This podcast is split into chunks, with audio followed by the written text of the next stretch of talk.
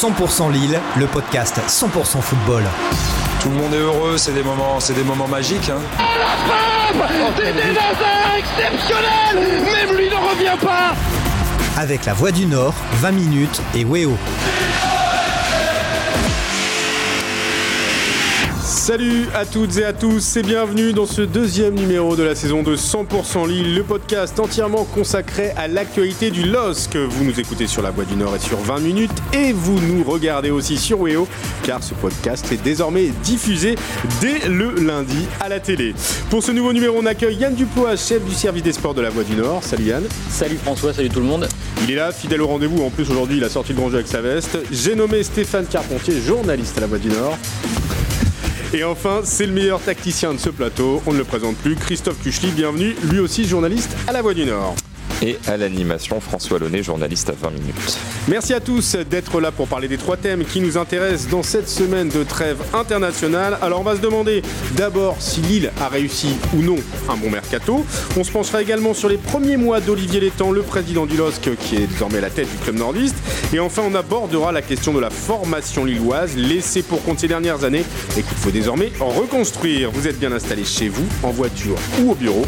Alors c'est parti pour 100% Lille. 100% Lille, 100% football. Après deux mois de tractation en tout genre, le marché des transferts estivales s'est clôturé le 31 août dernier. Et avec seulement trois arrivées pour 16 départs, on ne peut pas vraiment dire que le LOSC s'est renforcé. Mais euh, est-ce que le club nordiste avait vraiment le choix au vu de ce contexte économique actuel? Euh, Yann, qu'est-ce que tu penses toi de ce mercato euh, lillois? C'est vrai qu'on n'a pas le sentiment que, que Lille s'est vraiment renforcé. En tout cas, euh, en nombre, non, c'est évident, puisque 16 départs pour 3 arrivées, il n'y a pas de renfort euh, numériquement. En revanche, c'était un des objectifs du, du club et d'Olivier Létang dès son arrivée, de, de, réduire le nombre de contrats. Euh, Là-dessus, il a réussi son objectif, puisqu'on on est passé à 42 pros, je pense, maintenant sous contrat, contre 55 l'an dernier. Ouais, c'est ça. Donc, de ce, de ce, point de vue-là, le, le, mercato est plutôt réussi pour le LOSC. Au niveau des renforts, bah, je vais plagier un peu Olivier Létang qui, qui, nous a livré une interview et qui dit ah, fort justement que le mercato ne sera jugé qu'à la fin de saison, quand on aura le résultat. Donc, est-ce que les, les, trois arrivées seront des renforts? Nous verrons. Euh, Jusqu'à présent, euh, euh, le gardien n'a ouais. fait qu'un match. Euh, Goodmunson n'a pas encore joué. Et la troisième arrivée, c'est euh, Onana, qui n'a pas beaucoup joué non plus. En revanche, comme le LOSC a peu perdu de joueurs euh, ouais. cadres. Il y a l'équilibre. Il n'y a pas de révolution dans l'effectif. De toute façon, il y a un gros écrémage parce que sur les 16 qui sont partis, il y en a que 3 qui jouaient de toute façon, des joueurs, oui, après, les autres. Joueurs, euh, effet, qui hein, donc euh, bon, c'est. On a même découvert qu'ils étaient au LOS quand ils sont partis. Voilà, il y a des gars qu'on ne connaissait absolument pas. D'ailleurs, on a vu leur nom dans, dans le journal. Ou... La, la, toute la liste, Stéphane Carpentier, des joueurs qui sont partis cet été du LOSC. J'ai 16. J'ai pas eu le temps de réviser ah, voilà, cette nuit. François. Oui, je sais, je sais. C'est ça en fait. Il y a eu trois vrais départs, donc trois arrivées, voilà. c'est logique. Plus sérieusement, tu as dit Yann, il y avait 55 contrats pro. Il fallait un écrémage. On est désormais à 42. Beaucoup de joueurs euh, sont partis, mais finalement des têtes d'affiche. On a Mike Maignan, Boubacar Soumaré. Et j'ai envie de vous dire, dans un degré moins de Luis Arrojo, qui était. Euh, ouais, il comptait quand même. Il comptait quand même. Puis et puis c'est un joueur qui, à mon avis, peut encore monter en puissance. Donc c'était. Euh, je pense que c'est quand même une vraie perte, ce joueur, Luis Arrojo. C'est le seul poste d'ailleurs qui n'est pas remplacé, on va dire, sur les grosses pertes. C'est pas faux. Alors, mais quand on fait la balance entre recettes et dépenses sur ce mercato, 40 millions d'euros de bénéfices quand même. Christophe, c'est bien? C'est pas mal maintenant quand je pense que le LOSC tablait sur quasiment 40 millions sur Renato Sanchez seul. Euh, sa blessure fait quand même du mal. Je pense que c'est euh, si t'avais pu, alors dans tous les cas il y aurait plusieurs ventes, mais si t'avais pu faire euh, quasiment ce chiffre uniquement avec Renato Sanchez, je pense que ça aurait été un petit peu mieux. Ça t'aurait peut-être évité des casse-têtes. alors je sais pas où en est la situation financière, hein, mais là je pense que sur les prochains mercatos en janvier, par exemple, va se poser à nouveau la question Bamba, Iconé, des joueurs. Après, comment est-ce que tu gères aussi des mecs à qui t'as dit, bah, si vous voulez partir, allez-y, mais pour qui il n'y a pas d'offre tu vois, pour rester dans le projet? Deux, trois incertitudes. Maintenant, le, je pense que la balance est quand même plutôt positive sur le fait d'avoir quand même réussi à regonfler un petit peu les finances. Bah, D'ailleurs, pendant l'entretien qu'on a eu avec lui euh, la semaine dernière avec euh, Olivier Fosseux, donc, ouais, bah, à un moment donné, Olivier Létang, il met un peu hein, la pression hein, sur ces joueurs-là, de toute façon, en nous expliquant que euh, bah, ils n'avaient pas le choix que d'être visibles, et s'ils veulent être visibles, il faut qu'ils soient bons. ça veut dire que les Bamba, Icone et Selic se sont un peu endormis sur leur laurier ces derniers mois que personne s'est dit ça valait le coup d'investir là-dessus. Oui, je pense qu'il y a bon, il y a le marché hein, de toute façon qui est beaucoup moins actif qu'à l'accoutumée. Et puis euh, sans aucun doute, il y a, de toute façon, il y a Bamba qui a raté sa deuxième partie de saison hein, grosso modo qui a fait ça qu'on l'a pas vu, qui a fait euh, vraiment rarement des, des, bons matchs même s'il n'a pas été mauvais à chaque fois mais en tout cas, il a plus été décisif. Et Icone lui a vraiment a disparu de la circulation en fin de saison même si euh, ses entrées en jeu pouvaient être, pouvaient être intéressantes. Hein. Faut pas, tout n'est pas acheté non plus. Est-ce qu'il y a aussi une question de mentalité? J'ai l'impression que ces joueurs-là font vite la tête dès que ça joue pas, dès que c'est pas bien. Est-ce que ça n'a pas tendance à bloquer peut-être certains clubs en se disant oula lui dans un vestiaire ce serait peut-être pas euh, super? Je pense que c'est plutôt le côté inconstant en fait, hein. le côté euh, joueur qui peut être flamboyant et puis après qui rentre dans un tunnel pendant 3 ou 6, ou six mois et on ne le voit plus. Sachant que le tunnel d'Iconé, si vraiment tu prends ses performances maximales la saison où Lille termine deuxième, où il joue avec Pépé, alors on n'a pas reçu les offres, donc hein, euh. c'est ça, on n'a pas reçu les offres, donc on est obligé de s'en tenir à ce que disait le président Lopez, mais il parlait d'offres à 70 millions. Euh, là, si tu as une offre à 10 millions, tu es content. Donc même s'il n'est pas mauvais, il a jamais atteint ce qu'il pouvait avoir comme niveau pendant six mois à l'époque. Ouais, bah, il connaît, euh, parce qu'on parle d'eux, c'est quand même deux profils euh, assez particuliers. Il connaît, en gros, c'est un meneur de jeu. Euh, c'est son meilleur poste, c'est meneur de jeu. Ah, toi, tu penses qu'il est meilleur dans l'axe que sur un côté? Sur le côté, il est pas assez travailleur. sur les côtés Il n'est pas assez travailleur pour, pour, pour, s'exprimer sur un côté. Il est plus meneur de jeu. Il y a tous les clubs ne jouent pas avec un meneur de jeu. Déjà rien que ça, c'est un profil qu'on peut pas recruter. Et Bamba, à l'inverse, c'est un vrai joueur de côté, un milieu de terrain pas vraiment attaquant, pas défenseur. Euh, pareil, c'est un profil particulier. Il faut vraiment qu'un club euh, le cible particulièrement il en faut, euh, il n'y en a pas eu, voilà, c'est... Le vraiment qui a gagné, c'est quand même Renato Sanchez, on va pas se mentir. Oui, totalement. Comme d'hab, il s'est, euh, fait mal, hein, parce que mm. c'est quand même euh, monsieur fragile. Ouais, c'est assez, je suis d'accord avec toi, François. C'est, pour moi, le, danger, du moins, c'est pas un échec, c'est juste un constat, mais le fait que le LOSC n'ait pas réussi à bien vendre Renato Sanchez, et, et le gros point d'interrogation, c'est est-ce qu'il va refaire un tiers des matchs ah, cette saison comme la saison dernière? Parce qu'il avait bien réussi son euro, on va pas se mentir. Avec le Portugal, c'est un des joueurs qui est sorti du lot. Tout à fait. Euh, hein. Dans, l'impact physique qu'il a mis, notamment pendant, pendant les matchs. Là, il était a priori à 100% physiquement. Barcelone aurait été prêt à mettre 35 millions d'euros sur Renato Sanchez. Alors je sais pas si bah, l'étang nous a pas dit le nom du club. Euh, mon collègue de l'équipe, euh, Joël Domenighetti, apparemment pour lui, qui, en effet, euh, qui a évoqué FC Barcelone. il est bien informé, Joël aussi, donc j'ai tendance à le croire. Mais mais oui, je sais plus pourquoi on parlait de ça d'ailleurs. Bah, on disait que Renato Sanchez aurait pu partir cet été et donc faire du bien en finance du LOSC. Au final, il s'est encore blessé et on n'est même pas sûr qu'il puisse repartir en janvier. Tout va dépendre de ce, de, de, bah, de ce qu'il va montrer lors des prochains mois. Puis si tu penses au truc un petit peu mode bourse où tu dois vendre quand la valeur est au plus haut, rien que le fait que Barcelone puisse s'intéresser à Renato Sanchez, c'est forcément qu'il y avait eu l'euro. Parce que si Barcelone regardait ah les matchs de championnat de Lille sur les six derniers mois, il aurait déjà quasiment pas vu Renato Sanchez. Et ouais, voilà, il se serait dit, mais ce joueur-là est derrière sous-marin dans la rotation, euh, qu'est-ce que ça nous intéresse? Et est-ce qu'il y aura à la fois un Renato Sanchez sur le terrain? Parce que là, en plus, il perd de la valeur parce qu'il est pas, il joue pas. Donc, cest tu l'as ni vendu, mais tu peux pas compter sur lui. Il cher, on va pas se mentir, le salaire, c'est pas donné. Hein. Euh, enfin, en gros, je me pose la question à quel moment Renato Sanchez va se remettre en valeur pour intéresser de nouveau des clubs, même si l'objectif d'un club c'est que voilà le mec joue et qu'il soit bon pour toi, mais à un moment on est quand même sur une logique financière. Euh, c'est un vrai acte manqué parce qu'il avait fait ce qu'il fallait pour être vendu. En fait, il fait un gros euro. Bah il fait une saison moyenne, mais il fait un gros euro. Mais tout était prêt et puis il se blesse. Alors, au final, euh, là, on vient de parler de, ceux qui n'étaient pas partis. On va parler un peu de ceux qui étaient arrivés. Alors, Ivo Gerbic, prêté par l'Atlético Madrid. Gunmundsson, latéral gauche, acheté au club de Groningue. Et Amadou Onana, que Lille est allé chercher à Hambourg pour 7 millions d'euros. Euh, j'ai oublié de le dire, c'est évalué à 6 millions d'euros. Est-ce que clairement on n'est pas plus sur le marché de Bouzbek que sur le marché de Wazem quand on voit un peu les noms des recrues pour un club qui va disputer la Ligue des Champions? Oh, le tac C'est un peu léger. non, c'est pas un tac, c'est une question. C'est un petit peu dur quand même. Parce qu'il y a quand même peu de clubs en France qui peuvent sortir des sommes comme 9 ou 6 millions sur un ou deux joueurs. Il y en a peu qui le font. Je pose une question. Alors après, je te réponds. c'est une question. je te réponds. Euh, non, non, moi je pense que on n'est plus sur le marché du LOSC de l'Air Lopez, qui pouvait lâcher des 20-25 millions. Mais on reste sur un marché de clubs français de haut de tableau. Est-ce que c'est pas léger? Encore une fois, je pose ma question. Champion de France en titre, Ligue des Champions à disputer, effectif qui va jouer la Ligue 1 et la Ligue des Champions. Comme on le disait juste avant, il y a eu trois départs. Ouais, c'est pas faux. La saison dernière, ils ont quand même fait une saison avec euh, la Ligue Europa, même si c'est pas avec des champions, c'est une Coupe d'Europe. Ils ont été champions. Donc cette saison, finalement, l'effectif est quasiment le même. Ils ont passé un cap puisqu'ils sont champions de France. Ils jouent à Ligue des Champions. On verra. je, suis d'accord avec toi dans le sens, tu dis, est-ce est que c'est un petit peu trop léger? Oui, dans le sens où on se dit normalement un club qui est champion, qui sort d'un titre, c'est qu'il va essayer de le défendre, c'est qu'il est dans une logique, une dynamique de progression, etc. Sauf que là, on a tous conscience que quelque part, et même euh, que, bah, que le LOSC l'année dernière a été euh, champion, pas par accident, mais presque, parce que de toute façon, on va parler après, parce qu'on va revenir Et que donc ils sont pas dans cette logique-là, ils sont dans cette logique de on fait face à des difficultés économiques, il faut, il faut sauver le truc, finir dans le top 5, on vise pas le titre, et je pense que pour viser le top 5, le recrutement qu'ils ont fait, il est, il est, euh, cohérent, adéquat, il est cohérent. Sportivement, on peut se poser la question. Sportivement, on peut se poser la question, c'était pour ça, Bouzbek, ouais, ça, voilà.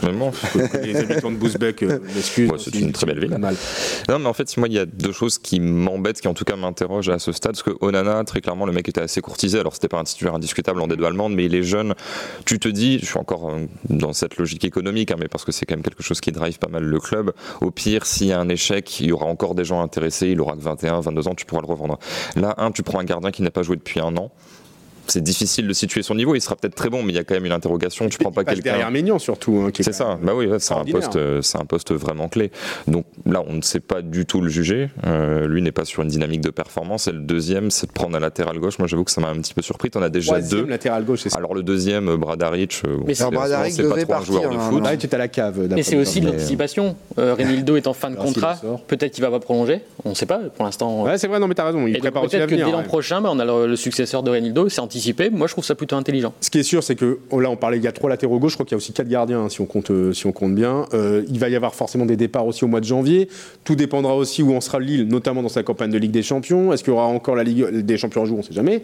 La Ligue Europa éventuellement, ou alors plus rien. Et tout ça, évidemment, va nous permettra euh, d'en parler au mois de janvier pour la suite de ce mercato. On va revenir un peu là-dessus dans tout de suite le deuxième thème de 100% Lille. 100% Lille, 100% football. Alors justement, le grand artisan de ce mercato estival s'appelle Olivier Létang. Il a été nommé président du club en décembre dernier à la suite de la prise de contrôle du fonds d'investissement Melvin Partners. Le dirigeant passé par Reims, Paris et Rennes est devenu le nouvel homme fort du club, le nouvel homme fort pardon, du club nordiste. On va tout de suite parler un peu de son style et ça tombe bien. Il y a une grande interview qui paraît ce lundi dans la Voix des Sports d'Olivier Létang. Alors Stéphane, tu l'as rencontré la semaine dernière à Luchin avec Olivier Fosseux. Une longue, dans une, vous avez réalisé un long entretien. Alors est-ce que déjà tu peux nous parler comment ça s'est un peu passé en coulisses? J'ai entendu dire que l'attente avait été longue et que tu avais eu le temps notamment de finir toute la Pléiade en attendant l'arrivée d'Olivier Létang. C'est vrai ou pas? Moi, j'ai pas lu la Pléiade, j'étais un petit peu fatigué, mais on a pris un long bain de soleil dans la cour de Luchin, effectivement, euh, la semaine dernière, euh, jeudi après-midi. Hein, pendant, on a attendu Olivier Létang pendant près de trois heures. En fait, le rendez-vous était fixé, mais euh, visiblement, il y avait des, d'autres rendez-vous qui étaient plus importants que le nôtre, en tout cas. Ouais. pas dans les priorités. Exactement. Et donc, comment on a attendu? On a attendu euh, ça, nous a permis de, croiser pas mal de techniciens du club, de discuter un peu. Euh, c'était sympathique, mais c'est vrai que c'était, euh, assez long. Mais après, on a quand même eu la chance si on peut appeler ça de la chance, en tout cas l'opportunité de passer une heure, un peu plus d'une heure dans le bureau d'Olivier Létang pour qu'il nous expose un petit peu son, point de vue sur, sur l'état du club. Alors, longue interview, comment tu l'as trouvé toi pendant cet entretien? Détendu, concentré, serein, stressé? Enfin, c'était quoi un peu le sentiment que tu as eu? C'est quelqu'un qui est archi concentré et qui, est qui, qui essaie toujours d'avoir une longueur d'avance sur ce qu'il va dire pour pas être pris au piège sur un, sur un mot ou sur une phrase qui pourrait être détournée ou mal interprétée. C'est pas très spontané, c'est ce que tu es en train de nous dire? C'est pas forcément spontané, mais être réfléchi, c'est pas un défaut. Il n'y a pas beaucoup de présidents qui sont ultra spontanés. Non, c'est vrai. Même ceux qui, Il y en a quasiment plus. Qui donnent l'impression de l'être, en fait, ne le sont pas vraiment. C'est vrai. C'est, tout est toujours un peu. C'est très politique aujourd'hui, président de club de foot, donc il faut toujours faire attention à tout.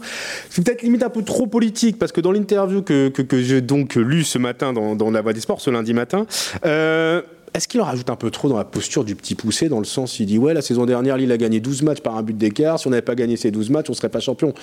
Bah oui, mais euh, c'est toujours pareil. Quand, quand on est champion, c'est aussi qu'on surperforme grâce à des petits détails. Est-ce qu'il en a pas rajouté un petit peu trop là-dessus?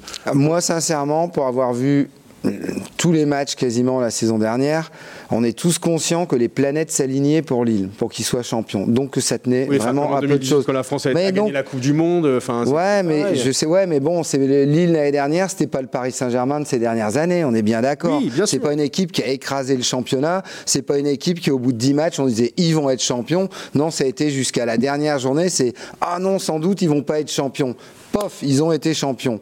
Voilà. Donc ça s'est vraiment fait sur vraiment, ça a tenu à vraiment pas grand chose. Donc que le gars, il fasse sa communication là-dessus, c'est normal. Oui, mais on a le sentiment qu'il est en train de, préparer l'atterrissage dans le sens. Mais, forcément, il, va y avoir un atterrissage. Est-ce qu'il n'a pas raison de préparer rien, Stéphane. Bah, Lille va pas être champion cette année. Ils seront pas champions. Ils seront... Ou alors, euh, j'espère me gourer, mais ils vont pas être champions cette année. Donc oui, il prépare l'atterrissage. Il a raison de préparer parce que, comme tu disais tout à l'heure, il y a une euphorie à chaque fois quand il y a un, titre de champion et l'euphorie et l'euphorie chez tout le monde, chez les supporters. On a vu sur le mercato euh, certains noms circuler au moment de l'entraîneur les supporters s'enflammaient complètement. Quoi. Ah ils sont partis dans des délires. Mais Olivier Létang, dans son rôle, il est président d'un club, il prévient tout le monde, il dit attention les gars, on va essayer de faire en sorte de, rester dans le top 5. Mais l'an dernier, c'était pas un miracle, mais comme disait Stéphane, les planètes étaient alignées. Cette mm. année, elles ne le sont pas forcément, puisque Paris, on sait qu'ils ont recruté et on sait que ça va être euh, au-dessus du lot. Ah, Paris sera injouable. Paris et tous les autres, tous les autres sont renforcés aussi. L'an dernier, Lille était vraiment vraiment un moment, le moment peut se permettre aujourd'hui de ne pas être dans le top 5. Non, mais ils vont viser le top 5. Ils vont viser le top 5. Mais là, on a quand même le sentiment que voilà, on rentre dans le rang définitivement. Quoi. Enfin, c'est un peu le... Non, non, euh, comme il le dit aussi dans l'interview, l'objectif c'est le top 5 et ils ont recruté en, ils ont fait en fonction euh, pour aller viser le top 5. Euh, il y a quand même du flou un peu dans, dans, cette interview, notamment sur Martin Peterman, qui est le, censé être le patron du fonds d'investissement. Mm. quand vous l'avez interrogé là-dessus, Stéphane est avec Olivier, qu'on salue et qui, qui n'est pas là. Mais il n'a pas répondu. Pourquoi tant d'opacité en fait? C'est un, un, peu bizarre quoi ça, faut, c'est une question qu'il faudrait lui redemander à nouveau, quoi. Mais moi, je peux pas répondre à sa place. Quoi. pas à nouveau ou, euh? Bah, ou peut-être qu'un jour il répondra un, peu plus, mais euh, sachant qu'elle est posée en conférence de presse le jour où Olivier Létang fait sa conférence de presse présentation, parce qu'il y avait des journalistes qui étaient notamment assez intéressés par l'aspect financier, qui lui demandaient les, demandaient les montages, etc. Et c'était vraiment, on vous répondra à l'occasion, etc. Tu dis mais il n'y aura pas d'occasion en fait, on va pas se recroiser dans ce contexte-là. C'est quand même un peu le principe des fonds d'investissement de mettre l'argent, mais d'avoir des gens qui incarnent ça mais eux de ne pas donner leur structure et de, de rester assez loin de toutes les affaires du club. quand, on lui posait la question, il disait Ah, mais vous êtes embêtant avec vos questions, parlons foot. Voilà. Et c'est quand même important de savoir à qui appartient le club. Mais bon, ça c'est du foot quand même. C'est un patrimoine, le Complètement d'accord. Mais la réponse d'Olivier Létang sur Peterman, Peterman, c'est ça ouais. C'est il n'est pas personnalisé. Donc on se dit, mais c'est quoi en fait C'est un, concept, un hologramme, euh, il n'existe pas en fait, il n'est pas personnalisé. C'est exactement cette phrase. Ce mot, il n'est ah, pas personnalisé. Quand j'ai lu ça, je me suis dit, mais un peu bizarre. ça veut dire quoi en fait? C'est de la fumée le type Il n'existe pas. Non, mais c'est ça. Finance n'a pas de Peut-être que c'est Gérard Lopez en fait qui a pris une autre identité. Alors, Gérard Lopez, parlons-en.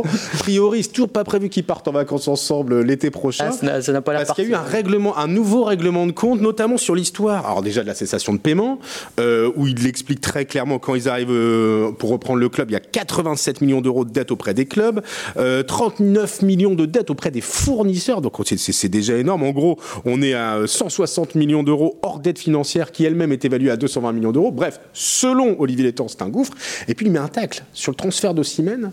Alors là, je ne sais pas si vous avez, enfin, toi Stéphane, tu vas nous en parler, mais quand il nous parle notamment euh, du transfert qui n'a pas été évalué à 81 millions, mais à 68 millions, et surtout l'évaluation des joueurs de Naples qui sont clairement dans le deal quand Ossimène arrive à Naples. Font baisser euh, effectivement le. Ils sont vendus 20 millions d'euros, alors qu'Olivier Létang dit clairement, en fait, euh, les gens nous disent que c'est 500 000 euros les quatre. Alors pourquoi des telles sommes? Bah ça, c'était, euh, c'est les arrangements de la, gouvernance euh, précédente. Hein. C'est ça qui coûte, à votre avis, la place de Gérard Lopez en tant que président du LOSC? C'est un peu tout. Mais là, je pense que c'est peut-être un petit peu de notre faute aussi en tant que journaliste de pas forcément avoir tilté là-dessus parce que tu vois qu'ils prennent 20 millions à un gardien de 35 ans à l'époque et trois joueurs totalement inconnus. On dit ah c'est des jeunes, c'est des jeunes, ils ont 21, 22 ans à cet âge-là dans le foot, t'es déjà plus si jeune que ça. Personne ne sait qui c'est, ils jouent avec la réserve. Enfin nous aussi, on aurait dû, alors on a tous un peu tilté, mais l'écrire aussi, que sur le papier, ça n'a un peu aucun sens et que En gros, tu as fait 80-20, tu aurais pu faire 60 directement, ça aurait été beaucoup plus simple. C'est juste que ça aurait baissé certains. Et Olivier Létang confirme pour la première fois officiellement que ça n'avait absolument aucun sens. En tout cas, euh, en disant qu'on est quand même passé de 20 millions d'euros euh, à l'époque à en fait une valorisation qui est estimée à 500 000. Ça n'a rien à voir. Après, il y avait une autre, peut-être une autre stratégie derrière. Moi, j'en sais rien. Hein, Mais bon, après, on est quand même. Tout ça, bon. Il, il, dit aussi dans l'interview qu'il vous a accordé plus des révélations qui ont été faites par le commissaire au compte du LOSC auprès du procureur de la République. Ça peut aller loin cette histoire quand même. Ah, on sent qu'il y a une euh, procédure qui va bientôt se lancer. Là. tout est prêt en tout cas pour qu'il se passe quelque chose euh, au niveau judiciaire. Bah, il y a beaucoup de choses. Il y avait des histoires de changement d'agent au moment de son transfert. Ça a duré pendant, quand même pendant des semaines avant que ça se débloque. Après, il n'y a pas que ce transfert-là. Hein. Si tu vas ailleurs, euh, tu as des fois des échanges de joueurs où tu envoies un 10, tu reprends un 10 et les deux en valent beaucoup moins. Hein. Tu as les Pjanic Arthur sur des valeurs, hein, des sommes folles. Mais c'est vrai que là-dessus, quand ça concerne directement, tu tiltes un peu. Tu dis, mais enfin 20 millions, c'est beaucoup quand même. On n'est pas sur, sur des petites sommes. mais c'est vrai que c'est assez perturbant. Alors, dernière question par rapport à Olivier Létang. Est-ce qu'il n'en rajoute pas non plus un peu trop sur la relation qu'il avait avec Christophe Galtier en disant qu'elle était très bonne? Bon, c'est pas le sentiment qu'on laissait. Elle, elle, elle, était sans doute très bonne. Ouais. Euh, jusqu'à jusqu'au départ euh, de Christophe Galtier, même euh, jusque. Ah, le sentiment qu'elle. Bah, en fait, je pense que ça a été bon avant qu'ils travaillent ensemble, et puis dès qu'ils ont commencé à travailler ensemble, ça s'est vite détérioré. Je ouais, quand ils n'avaient pas trop de relations en fait, quand ils se disaient bonjour. Ouais, mais c'est des bonnes relations. C'était juste de la courtoisie quoi. c'est déjà pas mal. Hein. Après d'avoir une relation juste de travail professionnel où ça se passe pas mal, c'est. Qu'il y avait de la rancœur comme de la part de Christophe Galtier d'avoir attendu aussi longtemps pour rejoindre Nice. À oui, oui, ça, oui. Oui, mais ça. le côté, alors attends, je vais la poser la question. le côté d'avoir réussi à récupérer 4 millions d'euros auprès de Nice pour transférer son coach, ce qui est très rare en France, est-ce que ça ne lui a pas donné une bonne image auprès des supporters euh, du, club nordiste? Bah, c'est obligatoire parce que euh, là, il a quand même, il, nous l'a répété plusieurs fois. en fait, et c'est ce qui peut en déranger pas mal, c'est que euh, Olivier Létang, il peut paraître comme un animal à sang froid. Mmh. Voilà, c'est-à-dire que il va, il fait pas de sentiments dans les affaires et s'il doit, et comme il nous l'a répété plusieurs fois, hein, moi, si je, je défends les intérêts du club, voilà ce qu'il nous répond. Quitte à se froisser avec Christophe Christophe Galtier, qu'il respecte beaucoup. Alors certes, ils n'étaient pas potes, je pense pas qu'ils jouaient à la belote ensemble. Ouais. Je pense pas que ce soit le style non plus à Olivier Létang. Ouais, je suis pas, je pense pas que ça soit trop le style. un, un poker mais, euh, mais, mais, mais bon, c'était le, fait de dire bon bah Christophe, ton transfert, ouais, ça va prendre du temps parce que moi je vais réclamer du pognon. Euh, bah forcément l'autre ça a dû l'embêter. Hein, mais bon, on peut pas. Effectivement, les supporters peuvent pas lui reprocher d'avoir défendu l'intérêt du club sur ce coup-là. Alors l'intérêt du club, on va en parler, euh, notamment dans le troisième thème tout de suite, troisième et dernier thème de 100% Lille. 100% Lille, 100% football. C'est l'un des grands reproches fait aussi à l'ère Gérard Lopez avec sa politique de trading forcenée lors de ses quatre saisons à Lille. L'ex-dirigeant du LOSC est accusé d'avoir délaissé la formation. Il y a dix ans, la moitié de l'effectif champion de France était formé au club. Euh, cette année, dans un effectif composé notamment par euh, Luis Campos et Gérard Lopez, il n'y avait personne dans ce cas. Euh, alors, la question, elle est simple. Est-ce que Lille, selon vous, a perdu son âme ces dernières années? Lille est désormais le 24e centre de formation français, alors qu'il y a 10 ans, il faisait partie du top 5. Ce qui m'embête, moi, alors perdu son âme, ça peut assez vite revenir. Suffit qu'il y ait une génération spontanée, que tu ramènes quelques gamins de 13-14 ans, voilà, dans 2-3 mmh. ans, ça peut repartir. Sachant qu'en plus, une partie de la formation, en fait, tu t'en prenais à 15-16 ans. Enfin, tu vois, les hasards, les Origi, ils sont pas nés à Lille. Hein, donc, euh, tous ces mecs-là sont assimilés Lille, alors que c'est un petit peu limite de la post-formation.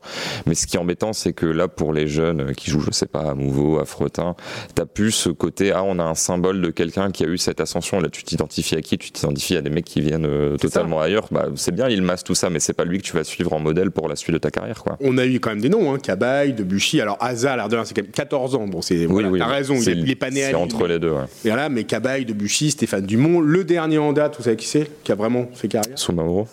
Il y a Soumaoro, mais. Euh, bon. Qui arrivait tard aussi, Soumaoro. Une frappe de bâtard, ça vous dit rien? Ah, je connais pas. Pavard. Ah, oui. Benjamin Pavard, c'est le dernier gros nom. c'est un gros nom qui, qui n'a pas explosé au LOSC en plus.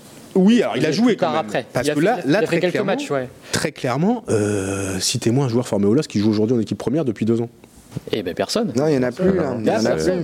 Il n'y a personne. Alors, euh, encore une fois, euh, l'Air Lopez a permis de ramener un titre de champion, mais est-ce qu'au final, euh, bah, en termes de formation, ça n'a pas été euh, bah, le grand désert?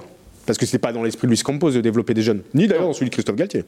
Non, non, c'est vrai. Euh, d'ailleurs, le, fait d'avoir pris Gourvenec euh, en tant que coach, c'est aussi un des arguments de, de Létang, c'est que c'est un, coach formateur qui peut faire jouer des jeunes. Je pense que c'était vraiment un vrai critère. C'est vrai que Christophe Galtier a rarement intégré des jeunes, voire pas du tout. Euh, après, le LOSC parce qu'il n'était pas au niveau aussi, sans doute. Hein. parce qu'il n'y en avait pas. Hein. oui, parce que lui, mais c'est les meilleurs joueurs sur le terrain. Quoi. Le, pas le LOSC sous Campos, évidemment, c'était, effectivement, c'était, euh, on va recruter des joueurs ailleurs, les meilleurs de 16-17 ans, on va les chercher ailleurs. Euh. donc forcément, la, fibre régionale est compliquée à, garder. Et ces joueurs-là, d'ailleurs, qui sont, qui, n'ont qu'on va chercher ailleurs et qui n'ont pas la fibre régionale, ils, sont, ils partent sans problème euh, un an après. Ils en Est-ce que c'est important d'avoir des joueurs formés au club ou c'est du pipeau par rapport à l'amour du maillot? Est-ce qu'aujourd'hui, dans le foot de 2021, ça Non, mais moi, je pense qu'il n'y a pas que ça, déjà. Je pense que, je pense que c'est pas du pipeau d'avoir euh, un, deux ou trois joueurs euh, dans son effectif, ou mieux dans son 11 de départ, qui sont du sérail, qui ont grandi dans le coin, qui s'identifient. Les gens, du coup, s'identifient aussi plus facilement à eux. Je pense que c'est non. Euh, mais là, c'est Stéphane. C'est pas du pipeau. Non, mais non, mais c'est là justement où tu es à côté de la plaque, François. Parce que justement, ah justement, là, le mode, le modèle, il est en train de changer. Et les coûts de millions, les, les, les, chèques à rallonge. ouais, tout à fait. L'avenir des clubs, c'est plus à. Oui, mais alors, justement. C'est plus à faire des paris à 50. Si, peut-être les, les, 5 plus gros. mais pas pour des clubs comme Lille. dernières années, justement, avec, avec le retard. Si, Lille a pris. La preuve, c'est que la plupart des techniciens qui sont revenus, ou des encadrants comme Vandamme, comme... Euh, Michel Vandamme de retour en tant directeur du centre de formation. Comme euh, Rachid Chiab. Euh, ben, ce sont tous des gens qui ont, qui avaient, qui ont été... qui, sont, qui sont fait virer il y a deux ou trois ans, et d'ailleurs qui avaient pris un beau chèque au passage, mmh. et qui là, qui reviennent dans le club. Ouais, Christophe. Mini truc sur la formation auquel on pense pas forcément, mais sur les listes UFA, il faut aussi des joueurs formés au club, formés, euh, en France. Exactement. Et ça peut t'éviter d'être obligé d'écarter des joueurs que tu aurais bien aimé mettre et de mettre des gens qui ne vont jamais jouer, mais juste pour faire les histoires de quotas. Ça aussi, ça peut être intéressant. Au-delà du fait que quand tu vends les mecs, après, il y a des intéressements, des primes de formation qui peuvent aussi, à moyen terme, t'apporter de l'argent. Quoi. Koundé rapporte de l'argent à Bordeaux des années après, Bondy avec mmh. Mbappé, tout ça. Quoi. Bah, on, verra comment ça évolue. Alors, il paraît que les générations qui arrivent sont pas trop mauvaises, 2005, 2006, 2007, voire même 2008. Euh, sauf que bon, ça arrive de prendre 2-3 ans avant de voir ces joueurs en équipe première. On verra ce que va faire euh, Jocelyn Gourvenec cette saison. C'est déjà la fin de ce deuxième numéro. Ouais, ça va très vite. Hein. On passe beaucoup de temps ensemble, on apprécie, donc euh, c'est pour ça que ça passe très vite. C'est la fin de ce deuxième numéro de 100% Lille. Merci à tous de l'avoir suivi. Rendez-vous lundi prochain pour un nouvel numéro, un nouveau numéro de ce podcast. On parlera notamment de Ligue des Champions, mais aussi de Ligue 1, car le championnat reprend dès ce vendredi soir pour le LOSC. Ce sera sur la pelouse de Lorient. Excellente semaine à tous et à très vite dans 100%. 100% Lille, le podcast 100% football. Tout le monde est heureux, c'est des moments, c'est des moments magiques. Hein. la C'est des exceptionnels Même lui ne revient pas Avec la Voix du Nord, 20 minutes et Weo.